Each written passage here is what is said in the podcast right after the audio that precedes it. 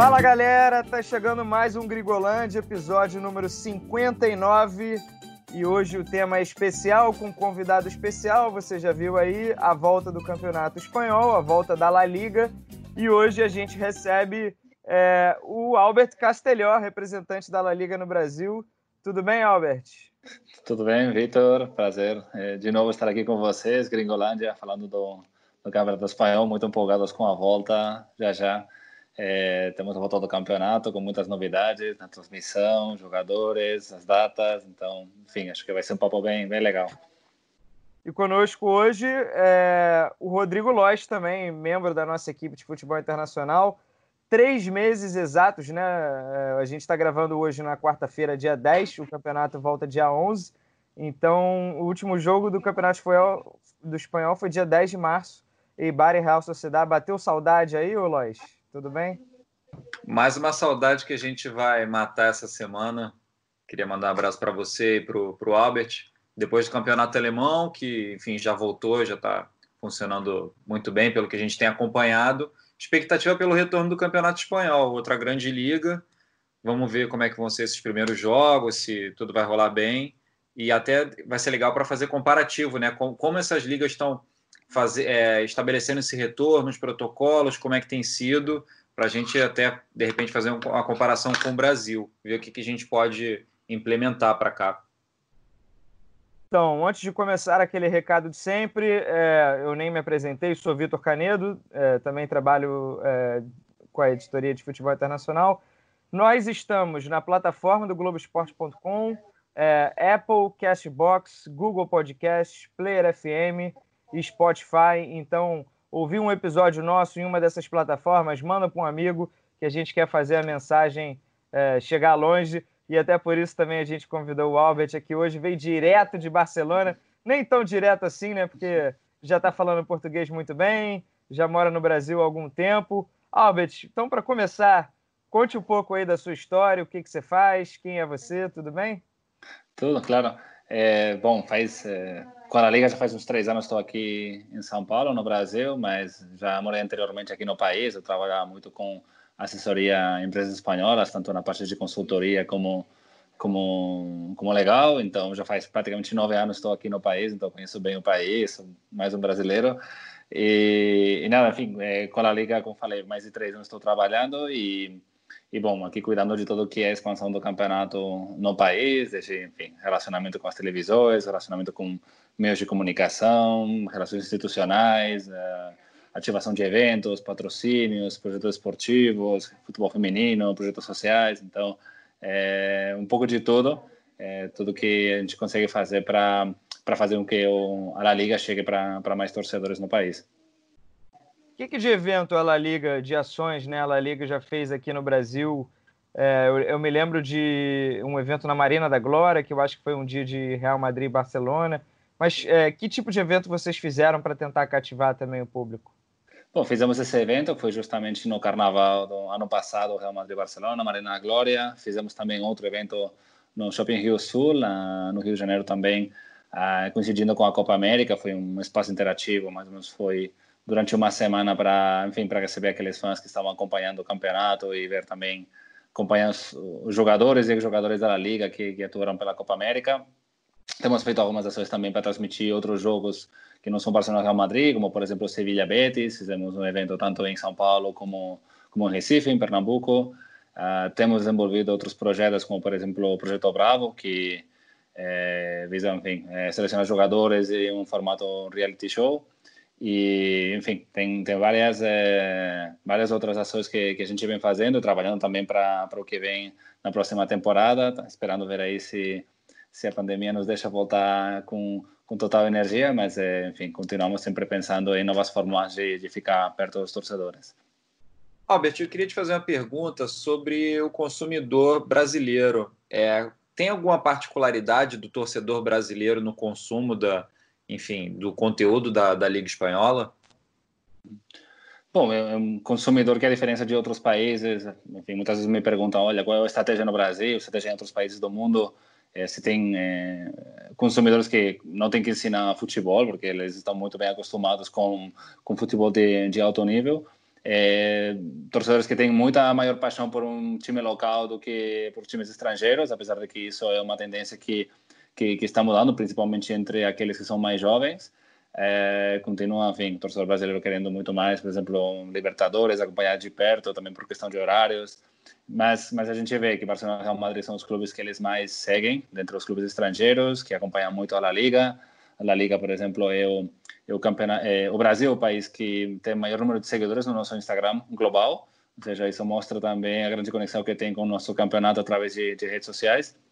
Então, enfim, é um torcedor que segue muito aqueles grandes jogadores, não importa que sejam brasileiros, mas é óbvio que se for brasileiro segue mais, então daí que se um jogador for para um clube ou para outro muda um pouco essa torcida, com exceção daqueles grandes clubes que, que eles sempre vão estar seguindo, então por isso não, não se vê muito afetado qualquer tipo de movimentação entre jogadores, eh, seja Barcelona, Real Madrid, o Atlético de Madrid, que ele já, eh, digamos que é o terceiro clube que fortaleceu muito a sua, sua marca aqui no país.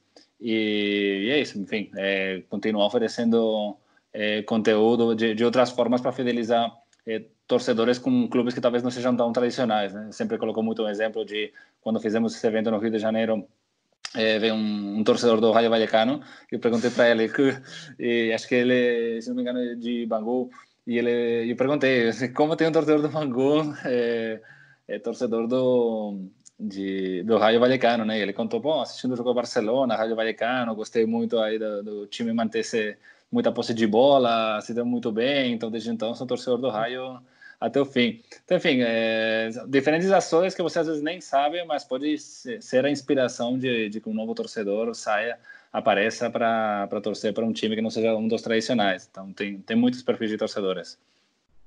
Você mencionou o trabalho da Na Liga nas redes sociais. O Brasil é o país é, com mais seguidores né, no, no, perfil da La Liga.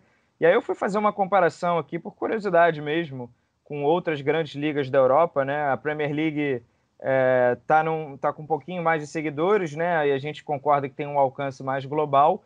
Mas a diferença da La Liga para Bundesliga, Série A e Ligue 1, né, o campeonato francês, é, é uma diferença muito absurda, né? A La Liga tem 28,4 milhões de seguidores no Instagram.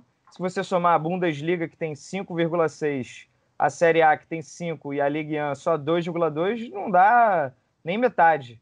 Então, assim, é um número muito expressivo de como a La Liga conseguiu descolar, claro que com a ajuda de Barcelona, de Real Madrid, com a ajuda do Messi, com a ajuda do Cristiano Ronaldo, mas, assim, foi um trabalho muito bem feito, né? Hoje aparentemente a La Liga está muito consolidada como esse segundo posto aí de grande liga no mundo, né?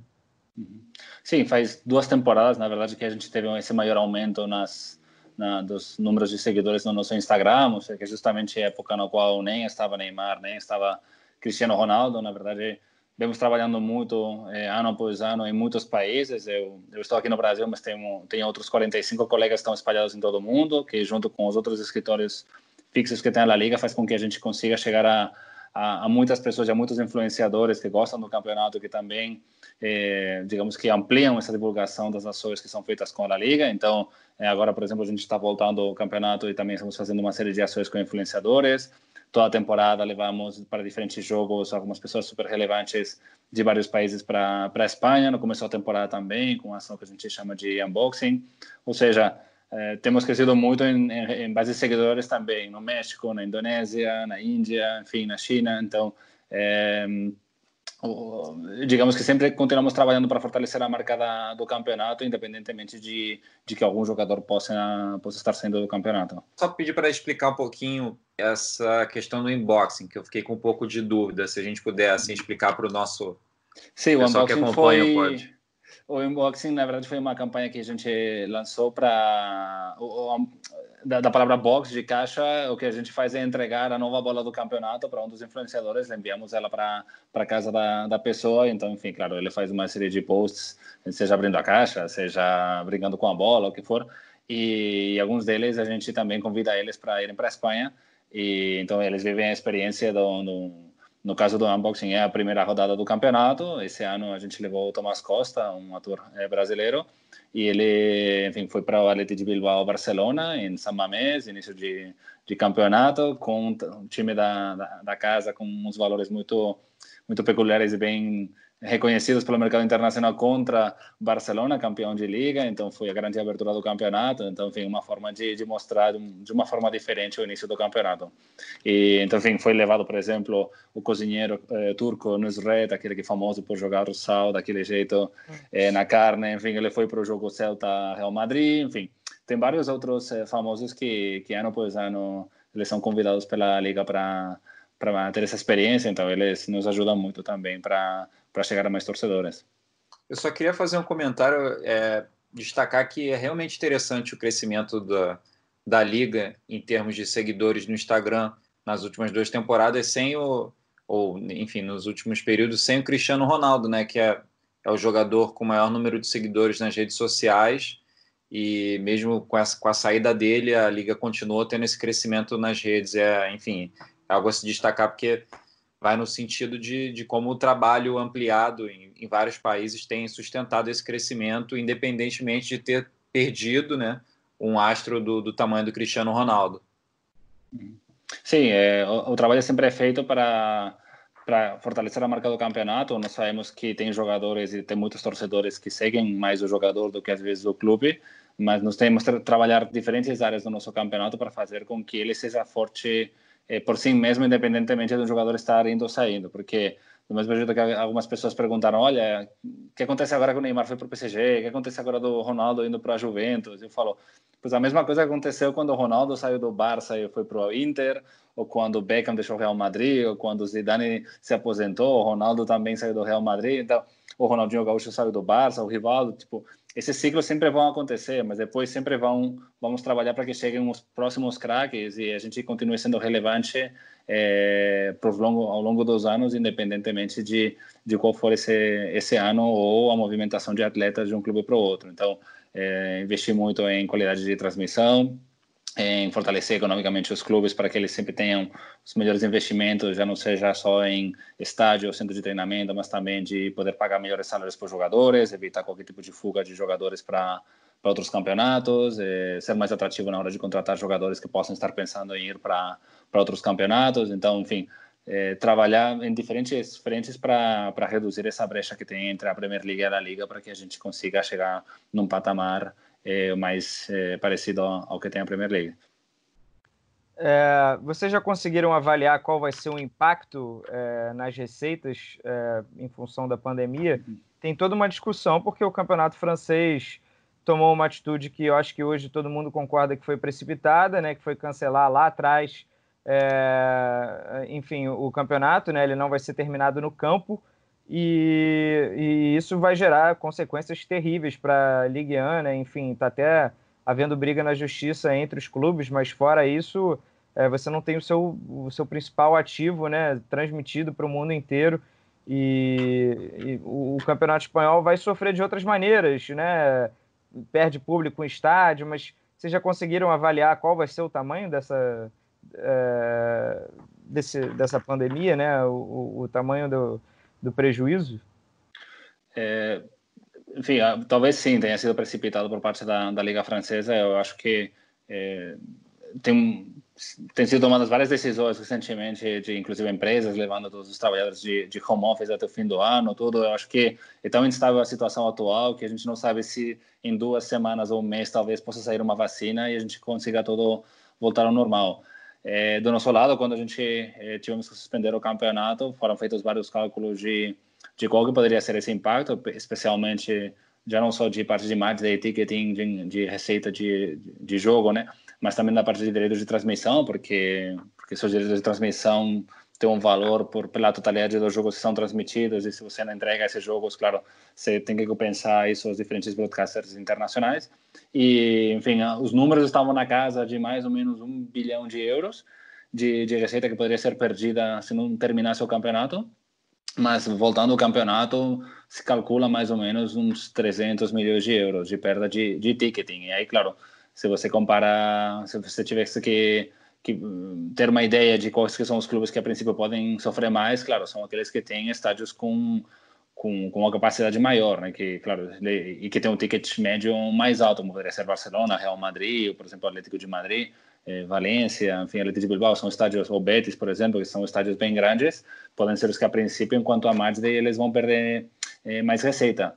Mas, uh, mas tem outras, outras formas, né, que os clubes estão eh, trabalhando, como por exemplo, o Barcelona lançou diferentes campanhas de, de, de licenciamento de, de produtos aí na internet, o e-commerce, tem o TT Digital também, que eles eles estão comercializando a parte, então os clubes estão sendo também muito criativos na hora de criar novas fontes de receita e também de compensar qualquer tipo de perda de, de receita de ticketing, mais de talvez com outros pacotes para a próxima temporada. A gente tem visto o Getafe falando que talvez eles vão eh, eles vão deixar de graça a receita a, o, o, o, pacote do sócio torcedor na próxima temporada, enfim, é, depende muito da estratégia de cada um dos clubes, né? Mas o fato de, de já só de, de, poder voltar já faz com que a gente é, não perca a receita de, de, televisão, que é a mais relevante de todas. Tem clubes que praticamente o 90% da receita que eles têm é, da temporada vem de direitos de transmissão, então com isso pelo menos a gente consegue é, manter a viabilidade, é, desculpa, a viabilidade financeira dos clubes, que todos eles estão bem, saudáveis, com, os que têm dívidas bem controladas, mas, é, mas enfim, conseguimos que, que realmente essa, esse possível impacto não seja tão grande como, como está sendo, por exemplo, a gente pode, podemos acompanhar aqui no país, né? No Brasil a gente está vendo que tem alguns casos mais mais críticos, mas no, no caso da Espanha a gente está bem no controle. Só para a gente situar um pouco aqui, é, enfim, você comentou que o prejuízo seria de um bilhão de euros se a, a, o campeonato fosse encerrado antes, o que é um número assustador, assim, pelo menos à primeira vista. E você falou Ainda que agora que o, prejuízo... euro está tá quase é. seis, né? Está na casa de cinco e pouco para gente. É mais assustador ainda. É, e e o prejuízo agora deve ser de por volta de 300 milhões de euros. Qual que é, é o, a receita total da, do campeonato espanhol assim numa temporada? Se eu não me engano, em, em 2017, 2018 foi 4 bilhões e meio, algo nessa casa. Eu queria saber se vocês têm o um número da última temporada, que eu, eu confesso que eu não consegui achar, de 2018 e 2019, e, e se vocês têm uma projeção de como que deve ficar é, enfim, o faturamento total nessa temporada já com, com a pandemia, né, afetando. É, eu, não, eu não tenho dado final da, da temporada 18-19, mas sim que deve estar na casa dos, dos 5 bi. Você falou 4,5 na, na, anterior, deve estar na volta dos 5 bi.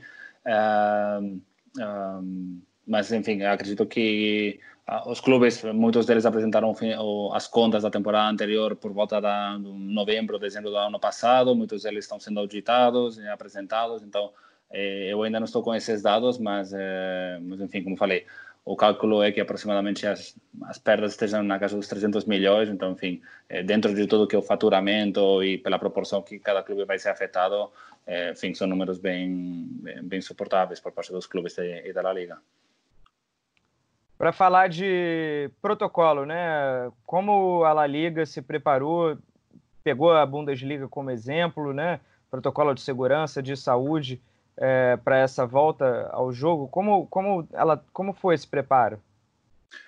Bom, desde o primeiro momento que tivemos que suspender o, campeonato, a La Liga sempre esteve muito em contato com, com diferentes ligas europeias, entre elas a Bundesliga, a La Liga junto com a Premier League, a UEFA e uma associação de clubes europeus criaram um, um conselho para acompanhar o, o, diferente desenvolvimento da pandemia em vários países para poder estabelecer melhor o calendário de volta dos campeonatos nacionais e, e de campeonatos eh, principalmente europeus, né, porque a gente ainda tem pendente terminar a Champions League e a, Europa League.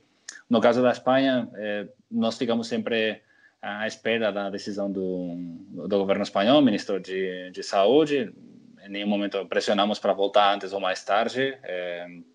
Nós simplesmente trabalhamos para preparar o protocolo de volta aos treinamentos assim que o governo espanhol autorizasse. Então, assim que a pandemia foi ficando mais controlada na, na Espanha e que os números iam caindo e ficava tudo mais, mais no controle, foi quando o governo espanhol autorizou a volta do campeonato a partir do dia 8 de junho. Então, uh, enfim, nós já, pela própria planejamento de escalada de diferentes eh, fases do, do fim do confinamento, nós já fomos aí aplicando uma série de, de protocolos de volta aos treinamentos, desde que começava, desde testes de, de coronavírus ou de anticorpos, aqueles eh, só tivemos cinco positivos. Eh, depois, aí aos poucos, eles foram fazendo treinos individuais, com muita separação entre eles, enfim, sempre revisando que que, que a distanciamento fosse fosse um mínimo de dois metros, nunca usassem, por exemplo, a mesma bola de futebol, eles nunca tomavam banho no vestiário, eles usavam roupa limpa que levavam de uma sacola totalmente fechada, enfim, higienizada, levavam para casa, tirava a roupa suja, tomava banho, no dia seguinte levava a sacola suja aí num contenedor específico, sempre para que não houvesse contato.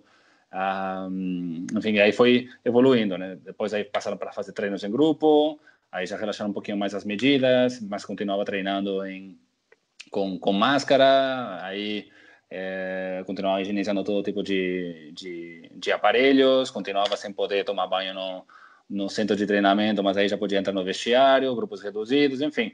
Aí foi evoluindo até treinos coletivos, eh, aí já podia treinar sem máscara, mas continuava sempre com, com a higienização.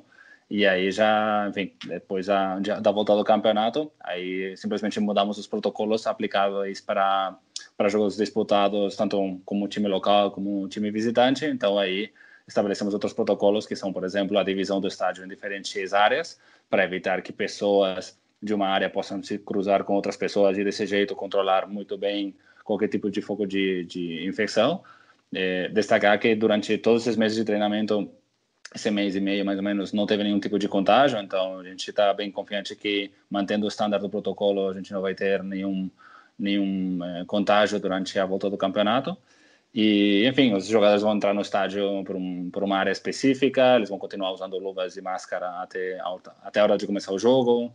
É, não vai ter cumprimento de mãos aí quando começa o jogo, enfim. É, vamos reposicionar as câmeras de um lugar para outro ou colocar câmeras que forme, eh, funcionem de uma forma mais robotizada para evitar ter jornalista que esteja gravando, por exemplo, no turno de vestiários ou, ou na banca de, de reservas. Então, enfim, eh, se adaptar à realidade para continuar fazendo possível a transmissão dos jogos e a disputa dos jogos com, com a máxima segurança para os jogadores, técnicos e toda a equipe dos clubes que, que fazem com que o jogo possa acontecer.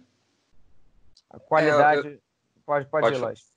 Não, ia perguntar, é, assim, é, o Albert comentou das conversas com o campeonato alemão e também com as outras instâncias da UEFA sobre como elaborar esse, esse protocolo, né? É, e pela, enfim, pela, pela descrição que você estava fazendo, me lembrou muito o protocolo que a, o campeonato alemão tinha determinado para os jogos, para a volta da Bundesliga e tal. É, se, dá para você falar que foi que foi que serviu de base o protocolo da Alemanha serviu de base para o da Espanha e vocês têm passado a experiência de vocês é, no retorno do Campeonato Espanhol para, por exemplo, representantes da Liga Inglesa ou de, de outras ligas? Então, uh, o protocolo espanhol, claro, tem que entender que a normativa que tem na, na, Alemanha e a normativa que tem na Espanha é diferente, então o nosso protocolo foi criado eh, partindo das informações que, que tínhamos com epidemiólogos espanhóis, eh, ministro de saúde da Espanha e, obviamente, os diferentes membros de equipes médicas dos clubes e da Liga.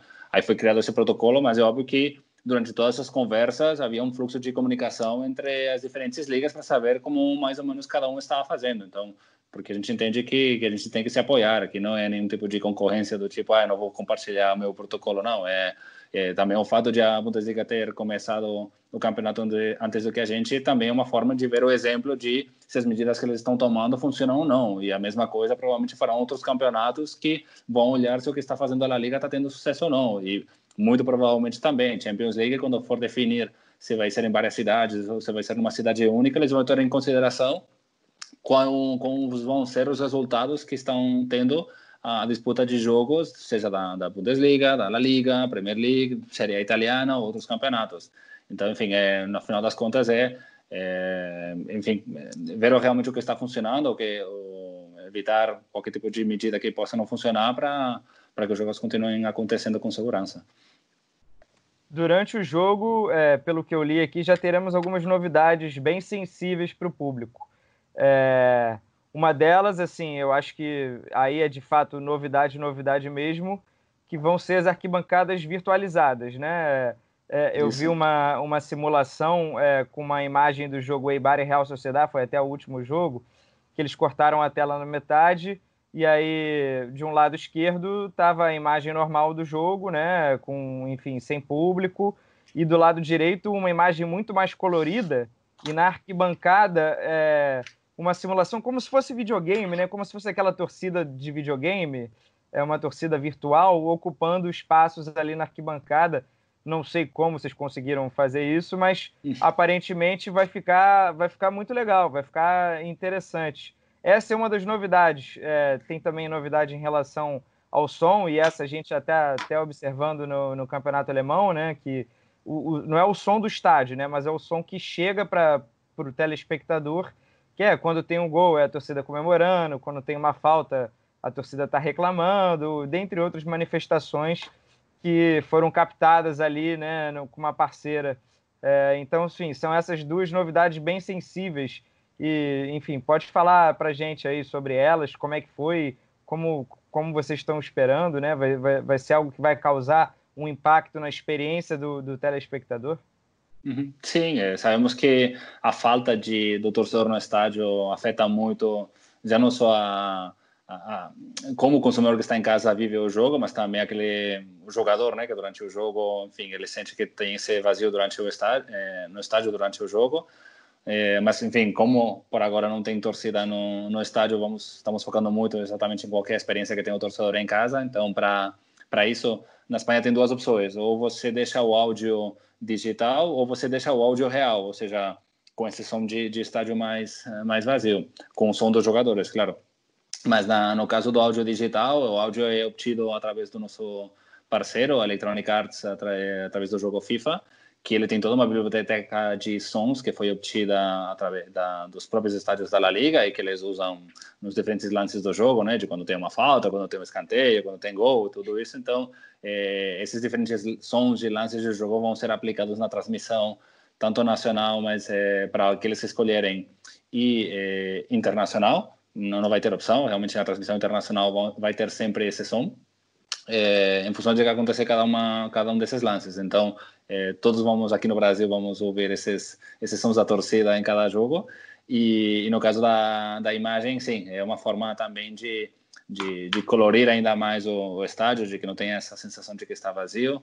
É, essa tecnologia é uma de uma empresa norueguesa que, que já trabalha também com outros campeonatos, então, enfim, uma forma de de, de dar essa mais vida ao jogo, né? De, claro, o torcedor em casa sabe que não não está tendo público no estádio e sabe que mas não por isso a gente deixa de trabalhar para que pelo menos a transmissão tenha a máxima qualidade possível. Acho muito interessante poder ter essas essas ferramentas, né, para poder trazer um pouco do clima do jogo que a gente tinha no nosso antigo normal para essa situação agora de acompanhar o jogo da liga em casa. É, Albert, eu queria te perguntar sobre essa questão dos jogos sem público. O governo da Espanha falou que nessa primeira rodada da, volta do Campeonato Espanhol não vai ter público, mas não está descartada a possibilidade de você voltar a ter jogos com público, mesmo que com uma redução né, dessa, da quantidade de pessoas, né, mais para frente no campeonato. A Liga ela está trabalhando ainda com essa perspectiva de ter jogo com, com público reduzido, prefere já trabalhar, não, vamos tocar todos os jogos sem público, porque, enfim, isso interfere num monte de coisa, na logística, organização do jogo, enfim, um monte de coisa. Uhum. Sim, a, a determinação do, do, governo foi que os jogos sempre aconteceriam sem público, e essa foi a medida que foi adotada para todos os jogos até o fim da temporada. Porém, sabemos que a evolução da pandemia faz com que tenha muitas decisões que possam mudar, então não, não temos forma de garantir que, que o campeonato vai terminar desse jeito ou que talvez em algumas rodadas possa ter público. Eh, o entendimento é que se for abrir para o público, não deveria se abrir o público para todos os clubes, porque todos têm que ter as mesmas condições de, de ter torcida que esteja apoiando ou também de, de poder gerar receita com esse tipo de, de público no estádio. Então, eh, nossa posição é de aguardar o, o, governo espanhol assim que eles forem aprovando diferentes medidas que visem esse tipo de relaxamento de medidas de, de, de separação entre torcedores. E aí, claro, não, óbvio que por parte da Liga sempre trabalhamos para trabalhar diferentes protocolos, eh, sejam isso com, por exemplo, com algumas porcentagens diferentes de público no estádio em função da sua capacidade máxima. Então, é, assim que por parte do governo for é, for aprovada que, que pode ter torcida por parte da Liga, claro, trabalharemos para definir esse protocolo de, de como a gente consegue ou não é, permitir esse acesso a, a público ao estádio ainda nessa temporada sobre isso é, pode ter um impacto direto no Real Madrid, né? Porque o Real Madrid partiu de uma premissa de que não teria público até o fim do campeonato e aí liberou o Santiago Bernabéu para concluir as obras, as reformas, né? já a gente já viu imagens que não tem nem gramado, tá só areia e eles estão tocando a reforma. Vai virar, eu brinco que o, o Santiago Bernabéu vai virar o carro do Batman, com aquela cobertura toda moderna.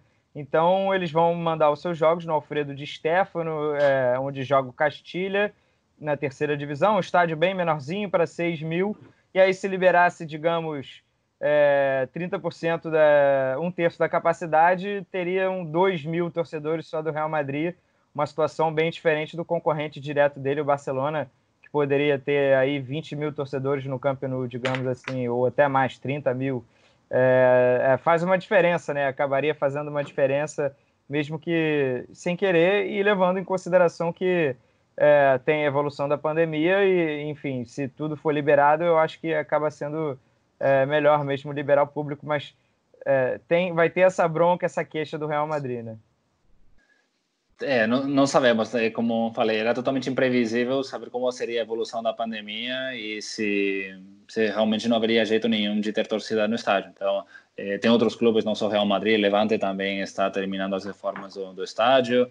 Então, enfim, ele também já escolheu em que outro estádio ele vai vai atuar como mandante pelo que resta de temporada. Então, é, enfim, acho que é uma situação é, específica, especial para esses clubes que estão fazendo obras no estádio, mas enfim, por agora não, por agora a decisão é sem público, então não, não vai afetar se, se mudar a decisão, enfim, aí provavelmente, enfim, haverá algumas conversas nesse sentido, mas é, como falei, talvez a mesma coisa que, que a Liga Francesa, né, de tomar uma decisão que, que pode comprometer, enfim, uma série de, de, de situações que podem acontecer no futuro e você não sabe exatamente o que que meio, curto ou longo prazo, né? Então, é, enfim, não é, veremos aí como como evolui tudo também. Esperamos que, enfim, o mais importante é que que a pandemia seja controlada e que, que os casos diminuam e, e, depois, se realmente for ter mais ou menos público, enfim, é, uma, é um aspecto acessório, mas por agora o mais importante é que, que a pandemia seja controlada. Partindo para outra discussão aqui, é, também sobre a volta do campeonato, a gente tem uma novidade olhar simplesmente para a tabela, né, para o calendário dos jogos. A Liga conseguiu espalhar muito bem os jogos. A gente vai ter volta do campeonato numa quinta e aí o complemento da rodada sexta, sábado e domingo. E já tem rodada seguinte começando na segunda-feira. Então vocês vão preencher todos os dias da semana com os jogos. E se eu não me engano, já tem horário quatro primeiras rodadas. E isso né, é, é, foi um planejamento realmente da La Liga. O campeonato alemão tem um sábado de manhã, que é tradição, tem quatro jogos no mesmo horário, mas a La Liga distribuindo, eu acho que consegue fazer o produto dela chegar a mais pessoas, né? Ela, ela não divide a audiência, digamos assim. Foi uma preocupação de vocês? Bom, isso, na verdade, já faz várias temporadas que temos essa estratégia de, de separar muito bem os diferentes jogos para que nunca haja dois jogos que aconteçam no mesmo horário e poder canibalizar o seu próprio produto. Ou seja, desse jeito você consegue que cada jogo tenha o máximo de audiência e a gente consiga também distribuí-los, seja em data e seja em horário, da forma que tenha um melhor impacto nas audiências e também no público no estádio. Audiências já não só na Espanha, como também internacionalmente. A gente consegue colocar, por exemplo, os jogos mais cedo na Espanha, por exemplo, do, do espanhol, o time de Barcelona. Por quê? Porque ele tem muita torcida na, na China, graças ao Voulet e, e pelos investimentos que tem de, de empresas chinesas nesse clube. Então, a gente vai conseguir é, manter essa, essa separação de, de horários de jogos é, durante todos os dias que tiver a Liga até o fim da temporada. São, vão ser praticamente 40 dias de jogos todos os dias. E, e, com diferentes horários, como falei, desde acho que vai começar por volta das duas horas da tarde, depois vai ter outro horário cinco e meia da tarde, sete e meia e dez horas da noite último horário. É, é, e esses horários vão depender se é fim de semana ou entre semana, mas sempre os, os jogos que forem acontecer no sul da Espanha, região de Andaluzia, Sevilha, que são áreas bem, bem quentes, a preferência é que os jogos aconteçam por volta das 10, a, 10 horas da noite, né? Que aí a temperatura pelo menos está um pouquinho mais mais baixa no norte do país, região do País Vasco, por exemplo, que que aconteçam os jogos com horários a princípio onde poderia ter mais calor, mas que por ser uma região com a temperatura muito mais amena, conseguir disputar o jogo sem sem o sofrimento de disputá-lo às 5 horas da tarde em, em Sevilha, por exemplo. Então, só para explicar, é, só para ratificar, né? É, são os horários da Espanha, claro, que o Albert está falando, e a Espanha está cinco horas na nossa frente. É, aqui no Brasil, Sevilha e Betis, é uma região realmente muito quente. Os jogos vão ser 5 da tarde, mas lá 10 da noite, só para você que está nos ouvindo em casa não se confundir. Teve o, se não me engano, foi o Soares do Barcelona, ele chegou a, enfim, numa das entrevistas para os canais oficiais do, do clube, falou sobre a preocupação dos jogadores com essa disputa do Campeonato Espanhol nesse período do ano, né? Que é verão na Espanha e verão da Espanha é muito quente. Já passei verão na Espanha e é bizarramente quente. Lembra muito o calor de certo país que a gente conhece. É... Mas eu ia perguntar, Albert, sobre a questão dos horários. A gente teve um pouco de reclamação de alguns clubes da Espanha, a imprensa espanhola repercutiu isso, em relação aos horários das primeiras rodadas de, dessa volta do Campeonato Espanhol. Alguns clubes reclamaram desses horários e o Real Madrid chegou a, a enfim, algumas pessoas que foram ouvidas do Real Madrid falarem off, é, assim, por fora, né, não oficialmente, que ficaram insatisfeitas com os horários desses jogos, porque, por exemplo, antes da pandemia, o Real Madrid jogaria antes do Barcelona, e agora ele vai jogar depois do Barcelona, no horário da rodada, e enfim, isso poderia diminuir a pressão em cima do, do líder do campeonato espanhol. É, queria te perguntar assim, se você puder comentar, claro, sobre esse processo de chegar a um acordo com os clubes em relação aos horários, já levando em consideração que estava planejado antes né, da, da pandemia. É, bom, eu não, enfim, não, não, sei qual é a origem da, dos comentários e aí, enfim, acho que são declarações que às vezes o, o clube pode fazer com meio de comunicação, mas é enfim, não existe nenhum tipo de, de preferência por dar um jogo para que um time jogue antes do outro e passar a pressão para o outro. Enfim, acho que em nenhum momento a liga pensa nisso, até porque muito provavelmente talvez isso aconteça essa rodada, mas em duas ou três rodadas aconteça o oposto. É, e se no primeiro jogo o Barcelona perder, o Real Madrid vencer, vai estar na frente, então ele vai disputar os jogos antes do que o outro. Enfim, acho que é uma, enfim, acho que são comentários não tem não tem muita relevância, mas eh, como falei, né, os jogos sempre vão ser colocados para para pelo menos respeitar o descanso, o descanso dos jogadores e, e com o objetivo esse de, de poder viabilizar o fim do campeonato no período mais curto possível e, e até para isso tem se colocado esses horários diferentes, essas pausas para hidratação, esse maior número de trocas de jogadores que também não impactem na no, no, tempo de jogo, porque aí o número de vezes que um clube vai poder pedir para trocar jogador vai ser o mesmo, que são três vezes, então você, no lugar de trocar três jogadores, pode trocar cinco, então não, não tem um acréscimo significante de tempo, então, é, como falei, né, valorizar o, a saúde dos jogadores, que a gente sabe que pode ser um pouco arriscado agora na volta, que já algum tipo de lesão pela falta de ritmo, tudo, como poderia acontecer numa pré-temporada, mas, é, mas enfim, questão de horários, enfim, sempre nos adaptando à realidade. É a temperatura que faz na Espanha, não podemos colocar jogos às 11 horas da manhã da Espanha porque porque é inviável que aconteça que aconteça isso. Então graças a Deus porque também seria de madrugada aqui. Sim sim seria de madrugada. Exato corrigindo o que eu falei antes né? Primeiro horário vai ser duas horas da tarde ou seja nove horas da manhã do Brasil é o mais cedo que vai ter um jogo da liga e mais tarde vai ser cinco horas da tarde ou seja é, o brasileiro vai poder acompanhar se quiser todos os jogos sem sem precisar acordar muito cedo. Albert, existe um motivo especial é, para o primeiro jogo para celebrar esse retorno, é, seja Sevilla e Betis? Foi, é, é, não, não é por acaso né, que ele vai ser o grande jogo da quinta-feira, da volta do espanhol. Eu acho, e aí você me corrige, é, que a La Liga tem uma preocupação, ela, ela reconhece que Barcelona e Real Madrid são os carros-chefes, são que carregam realmente é, o campeonato espanhol para o mundo inteiro, mas tem uma preocupação da La Liga em fortalecer outras marcas, né, outros clubes. E aí eu acho que quando você coloca um clássico da Andaluzia, é um, é um clássico menos importante aqui para gente, mas eu acho que é um, é um, é um jogo que, enfim, você passa a dar outra relevância a ele é, quando ele é colocado nessa condição de o primeiro jogo da volta do Campeonato Espanhol. É por aí? Sim, na verdade foi muita muita coincidência ou sorte para nós, ou azar também, pelo fato de que foi suspendido o campeonato na, naquela rodada, mas é, desde a Liga sempre é, promovemos todos os clubes da La Liga e queremos fortalecer também esses derbys é, regionais, no caso o derby de Andaluzia, Sevilla Betis, tem o derby de Valência, entre o Levante e Valência, que também vai ter esse fim de semana o derby da Catalunha entre Espanha Barça, Atlético Real Madrid, também depois tem o Real Sociedade Atlético de Bilbao. E, como falei também, das ações que temos feito aqui no país, duas têm sido feitas justamente para promover o Sevilla Betis, porque são clubes que também têm muito interesse em crescer aqui, aqui no Brasil.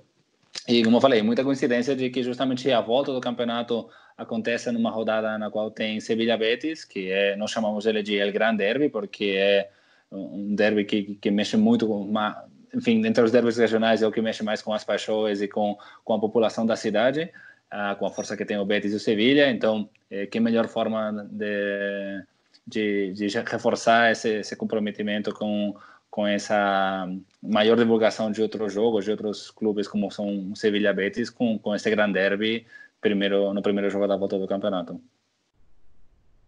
É, a gente chegou a comentar um pouco mais cedo nessa comparação com a Premier League, e o Sevilha, é claro que ele tem um papel importante aí, porque ele dá uma sobrevida, né? É, é, é, um extra, né? De clubes espanhóis que conseguem consist consistentemente fazer boas campanhas em competições europeias. É...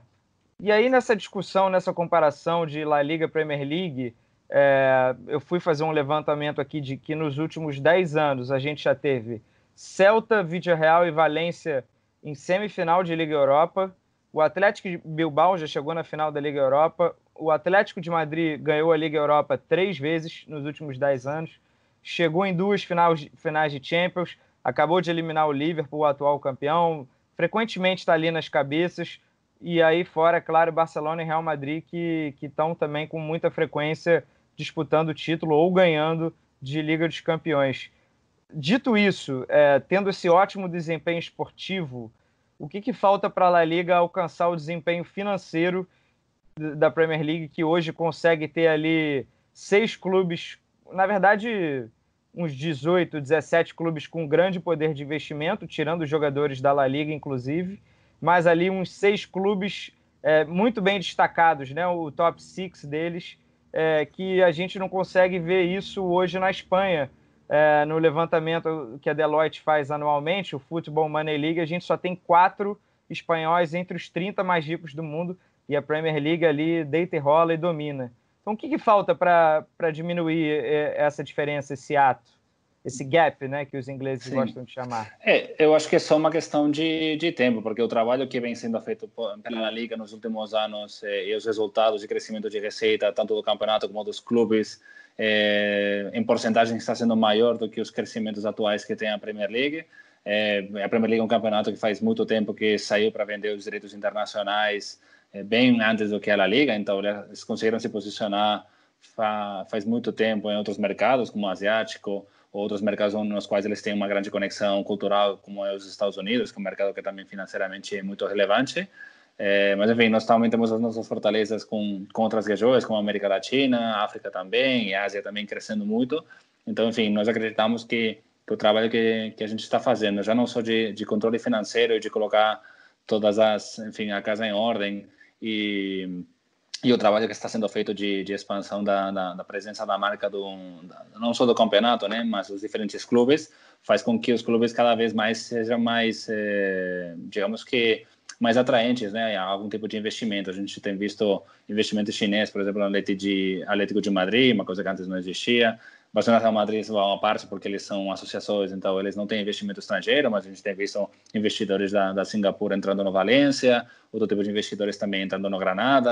É, enfim, depende muito também da realidade do clube, né? Tem clubes que são, por exemplo, o capital está bem, bem pulverizado, bem, então, assim, para entrar um investidor que compra o 100% é complicado, mas a gente tem visto, por exemplo, também o caso do Ronaldo adquirindo o Valladolid, então a gente vê que que as coisas estão mudando já nas últimas temporadas, muitos investidores interessados no nosso campeonato, então acho que, que é só uma questão de tempo que a gente continuando fazendo as coisas bem, a gente consiga chegar no patamar da Premier League. É, o Albert tocou num ponto que eu ia até perguntar, mas eu acho que ele já praticamente respondeu, que essa diferenciação da, do campeonato inglês com o espanhol também passa muito por isso, que no campeonato inglês você teve nos últimos anos e até há mais tempo, a entrada de grandes investidores de outros países, né? E na Espanha é uma coisa que, como ele mesmo comentou, está sendo mais recente, é, em alguns clubes, não, não é tão pulverizado como na Inglaterra, mas eu ia te perguntar, é realmente uma dúvida minha, qual, como é que é na Espanha essa questão do, do, da permissão ou da autorização para o investidor estrangeiro entrar num clube da, da primeira divisão? Não, nós não temos nenhum tipo de. A La Liga não faz nenhum tipo de controle ou restrição do tipo, ah, a gente aprova, não aprova esse aqui. Simplesmente eh, se faz um, um controle da, da origem dos capitais para evitar qualquer tipo de lavagem de dinheiro ou origem de fundos que, que não sejam legais. Mas quanto a investimento, se, se o investidor, enfim, não, não for nenhum tipo de golpe, por exemplo, então, enfim, não há nenhum tipo de problema em que a origem dos fundos seja de qualquer país do mundo. Então, não não existe nenhum tipo de restrição.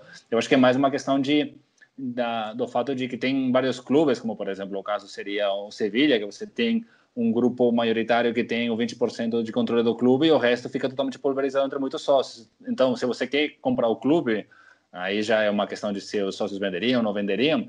Você tem mais trabalho para ter pelo menos os 50 mais 1% do capital social do clube do que ir a algum outro clube, como por exemplo aconteceu com Valência, aconteceu com com o Atlético de Madrid, enfim, que fez um investimento tudo, ou inclusive como o Valladolid. Então, é, acho que são muito caso a caso. Historicamente, a, os clubes da Liga foram associações, depois mudaram para sociedades anônimas esportivas, tem apenas quatro exceções, que é o Barcelona, Real Madrid, Atlético de Bilbao e, e o Sassuna, que na época financeiramente eles estavam muito bem, então eles não, não precisaram virar sociedades anônimas, mas isso faz com que o resto, que, que, que passaram de, de sócios associados para para acionistas fez com que continuasse muito pulverizado, né, o controle do, do clube. Então aí, enfim, para um investidor que queira entrar é mais complicado negociar com com centenas e centenas de sócios do que do que simplesmente estabelecer um preço com um único sócio e, e comprar a totalidade do clube. Mas é, pelos resultados financeiros, os clubes são é, todos eles é, dão benefícios, têm dívidas muito bem controladas dentro do, do poder de, de geração de receita. Então eles são clubes que que financeiramente eles são atraentes para investidores. Um movimento eu acho que também ajudou foi a distribuição melhor dos direitos de TV, né? É, hoje tem aquele termo que fica proibido aí, que é a espanholização, que muito se temeu que o Brasil tivesse indo pelo mesmo caminho, mas a verdade é que a Espanha já faz o que uns cinco anos que ela mudou a sua forma de distribuir o, o dinheiro que vem da TV, que é o grosso, né? É a maior parte Antes, se eu não me engano, e aí você pode me corrigir, eu acho que Barça e Real faturavam 11, 13 vezes a mais do que o último, e essa diferença caiu o quê? Para cinco vezes? Eu imagino que seja por aí. Sim, antes era cada um negociava individualmente, então isso fazia com que com que houvesse uma grande diferença entre quem ganhava mais e menos de receita de televisão, mas aí entendemos que precisávamos mudar a situação porque senão levaria para um campeonato com, com as grandes diferenças financeiras entre um clube e o outro, sendo que eh, nenhum clube joga sozinho, eh, precisa dos outros clubes e, e dessa forma, e, e, pelo fato de formar parte do campeonato, então 2015 foi quando foi aprovada uma, uma nova lei na Espanha que, que deu à Liga como entidade que cuida do futebol profissional o poder de vender de forma centralizada os direitos de transmissão do campeonato em nível nacional e internacional isso fez com que Barcelona, que na época eles estavam faturando o Real Madrid na casa dos 140, mais ou menos, milhões de euros, e outro clube que podia estar ganhando uns 11, 15 milhões de euros, ou seja, uma diferença, como você falou, né, entre uns 11 e 13, para quem ganha mais ou menos, mudou já na seguinte temporada para uma diferença de, de uns 40, 45 milhões para 144, ou seja, no primeiro ano pós-lei, Barcelona e Real Madrid continuaram ganhando a mesma coisa, ou seja, eles não perderam em nenhum momento eh, receita dessa, dessa fonte, mas fez com que eh, as condições de distribuição da receita fossem muito mais eh, equilibradas, né? Ou seja, desses eh, praticamente, se não me engano, 2,1 bilhões de euros de receita de televisão que obtém a Liga por temporada, 50% distribuído por igual entre todos os clubes, o 25% distribuído em função da posição média do clube nas últimas cinco temporadas, oferecendo um coeficiente maior para para a temporada mais eh, mais recente e depois tem outro 25% que é um, por questões de notoriedade, ou seja, eh, depende aí muito a questão de audiências, depende também, enfim, aspectos como por exemplo a presença de público no estádio. A gente também está estudando muito de considerar também impacto em redes sociais, porque é outra forma de, de também ter notoriedade. Então, com isso fez com que clubes como o Atlético de Madrid, por exemplo, chegue a valores próximos aos 100 milhões, agora Real Madrid e Barcelona estão na casa dos 170 milhões, por aí, mas que a diferença entre quem ganha mais e menos hoje está na casa do estava o, o índice é praticamente de 3, ou seja, caímos de 12, 13 mais ou menos para 3. Então isso faz com que óbvio, Barcelona e Real Madrid sempre vão ter essa força porque eles estão em posições eh, bem mais acima da tabela e porque é, e porque eles têm uma notoriedade maior aos outros clubes, mas não por isso é, fazer com que eles né, negociem individualmente e, e criem essa, essa brecha maior. Então, desse jeito, a gente consegue equilibrar muito bem as contas e tem feito com que com que muitos clubes tenham uma receita a mais e possam investir, como eu falei, seja em jogadores, seja em reforma de estádios, como a gente está vendo no caso do, do Levante, a gente viu no caso do Villarreal, o Sevilha, o Real Sociedade também transformou o estádio, a Athletic de Bilbao também. Enfim, tudo isso é positivo para todos os clubes do campeonato. Coincidência ou não, é... essa tem sido uma temporada que o Barcelona e o Real Madrid, para falar um pouco mais de campo e bola, tem perdido muitos pontos. O título certamente vai ser de um ou de outro, mas a gente vê ali pelo aproveitamento que os dois estão derrapando, estão tendo mais dificuldade para vencer os seus jogos. É... o Barcelona já até trocou de treinador durante a temporada. É... Você é de Barcelona, certo, Álvaro? Se eu te perguntar Só. o seu time aqui, eu vou ser muito maldoso ou, ou não? Não, eu sou dos 20 times da La Liga. então tá não, mas, mas, mas, eu cresci em Barcelona. Então, eu, aliás, Sim. joguei no Barcelona na base quando eu tinha ah, 16 é? anos. Que então isso, hein? Ué, você, você chegou a jogar com algum jogador que conseguiu dar certo na carreira? Com que deu um pouco certo Iniesta. Ah, um pouco. Você chegou a jogar com o Iniesta, então? Poxa, Sim, ele, é, ele é um ano maior do que eu, então a gente coincidiu em alguns jogos quando quando ele tinha 16 ou 15 anos no, no, no, chamamos de KDTA no Barcelona, então alguma vez eles precisavam de um goleiro a mais, eu era goleiro, então uh, enfim coincidi com ele e alguns outros jogadores que também estão atuando atualmente na, na primeira ou na segunda divisão espanhola, como por exemplo eh, Rubén Martínez, goleiro do Sasuna, ou Alberto García, também goleiro do Rayo Vallecano, antes estava no Getafe, enfim, tem vários colegas que do Barcelona da época que, que continuaram e, e chegaram no futebol profissional. Poxa, que legal. Chegamos aqui é. na manchete do nosso podcast, é. aqui já caminhando para o fim. Temos aqui, poxa, um, um contemporâneo do, do, Iniesta. Naquela época o Iniesta ainda tinha um cabelinho ainda, né? Faz muito tinha, tempo. Tinha cabelinho, sim, mas era, já era craque, já era indiscutível que ele seria um... Enfim, ia ser o melhor, sim. É.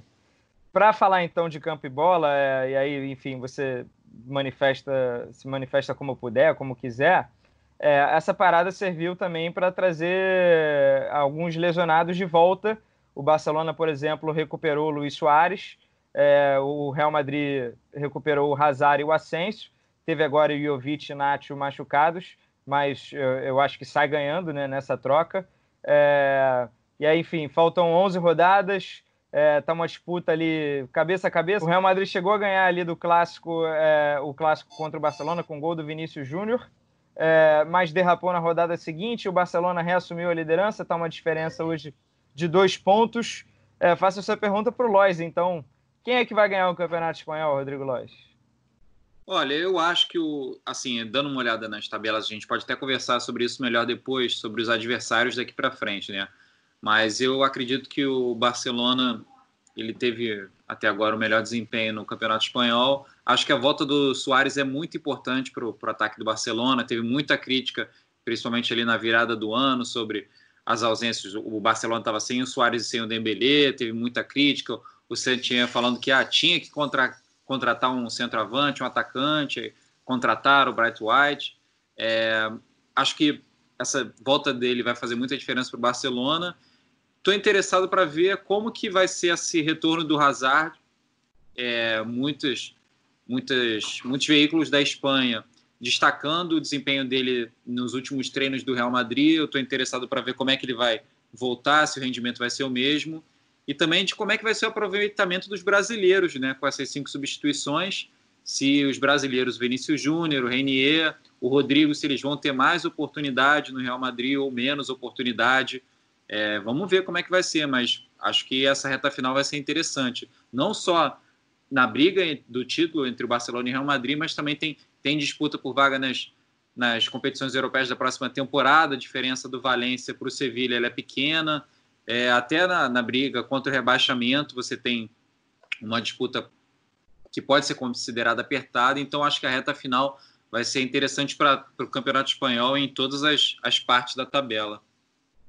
É, eu, eu acho que eu vou manter o meu palpite lá atrás de, de Real Madrid campeão, porque eu acho que é, é, era para ser esse ano, né? E talvez a gente não tenha nem mais a Liga dos Campeões para, entre aspas, distrair o Real Madrid, porque ele ainda vai jogar o jogo de volta uh, das oitavas de final contra o Manchester City, mas perdeu o jogo de ida no Bernabeu, o Sérgio Ramos está suspenso para o jogo de volta, vai ser uma tarefa bem complicada. Então, é, caso venha a ser eliminado, e eu imagino que o Barça vai passar do Napoli, o foco total do Real Madrid já também não tem Copa do Rei, afinal vai ser Atlético Bilbao Real Sociedad. O foco do Real Madrid passaria a ser ganhar esse campeonato espanhol que ele ganhou muito pouco nos últimos anos, muito por culpa do Messi, né, que foi praticamente carregando o Barcelona em vários desses anos. O Messi é o atual artilheiro e o atual líder de assistências é, do campeonato espanhol. É, mas eu, eu, enfim, eu acho que o Real Madrid consegue tirar essa diferença no confronto direto, se empatarem pontos o Real Madrid tem a vantagem, então é o meu palpite, pelo menos ganhando, levantando taça, talvez no Alfredo de Stefa ali no estádio pequenininho, um feito histórico, inédito, mas enfim, a gente tem que ver tudo isso ainda, se vai acontecer ou não. É isso, é, Albert? É, é, concordo bastante com vocês. Acho que está bem, bem justo, bem disputado. É, acho que essa pausa e o fato de jogar com estádios vazios é, pode influenciar bastante no já não só no rendimento dos jogadores, mas também o fato de não ter torcida contrária quando um, um time joga fora. É, às vezes isso termina ajudando, né, aquela equipe que é que talvez não tem tanto tanto elenco como para poder fazer frente ao Barcelona Real Madrid, talvez sem torcida pode ajudar o Barcelona Real Madrid a, a ganhar mais pontos fora de casa. A questão do Champions League acho que também vai ser uma incógnita porque sem saber como vai ser disputado essa volta das oitavas de final. É, talvez jogando em um estádio vazio é, pode ajudar o Real Madrid a igualar a eliminatória. Não sei. É, acho que ainda ainda é cedo para falar, mas sim, acho que sem torcida, acho que vai ser mais positivo para o Real Madrid do que do que para o City. É isso. Então, amigos, considerações finais, Lois. O é, que, que você tem de. Você está escrevendo até, inclusive, uma matéria. Quando for publicado esse podcast, já vai ter matéria no ar, né? Exatamente, estou fazendo a apresentação desse campeonato, da volta do campeonato espanhol. Eu estou querendo ver agora como é que vai ser a realização de todos esses jogos do campeonato espanhol no período de 40 dias, como o Albert falou, muitos jogos. É, como é que os times menores, considerados menores na Espanha, vão render nessa maratona né, de reta final? Se o Barcelona e o Real Madrid vão conseguir manter um alto rendimento nesse período, estou Estou curioso para ver, que é uma situação que no Brasil é bastante comum você ter maratonas de jogos, né? principalmente no meio do ano, agosto ali. É, como é que vai ser na Espanha, no Campeonato Espanhol, uma maratona tão grande de jogos. Se não me engano, são 110 jogos é, de todo o campeonato nesses 40 dias. E, enfim, ansioso, né? Já que vai ter jogo toda semana, vou querer também acompanhar.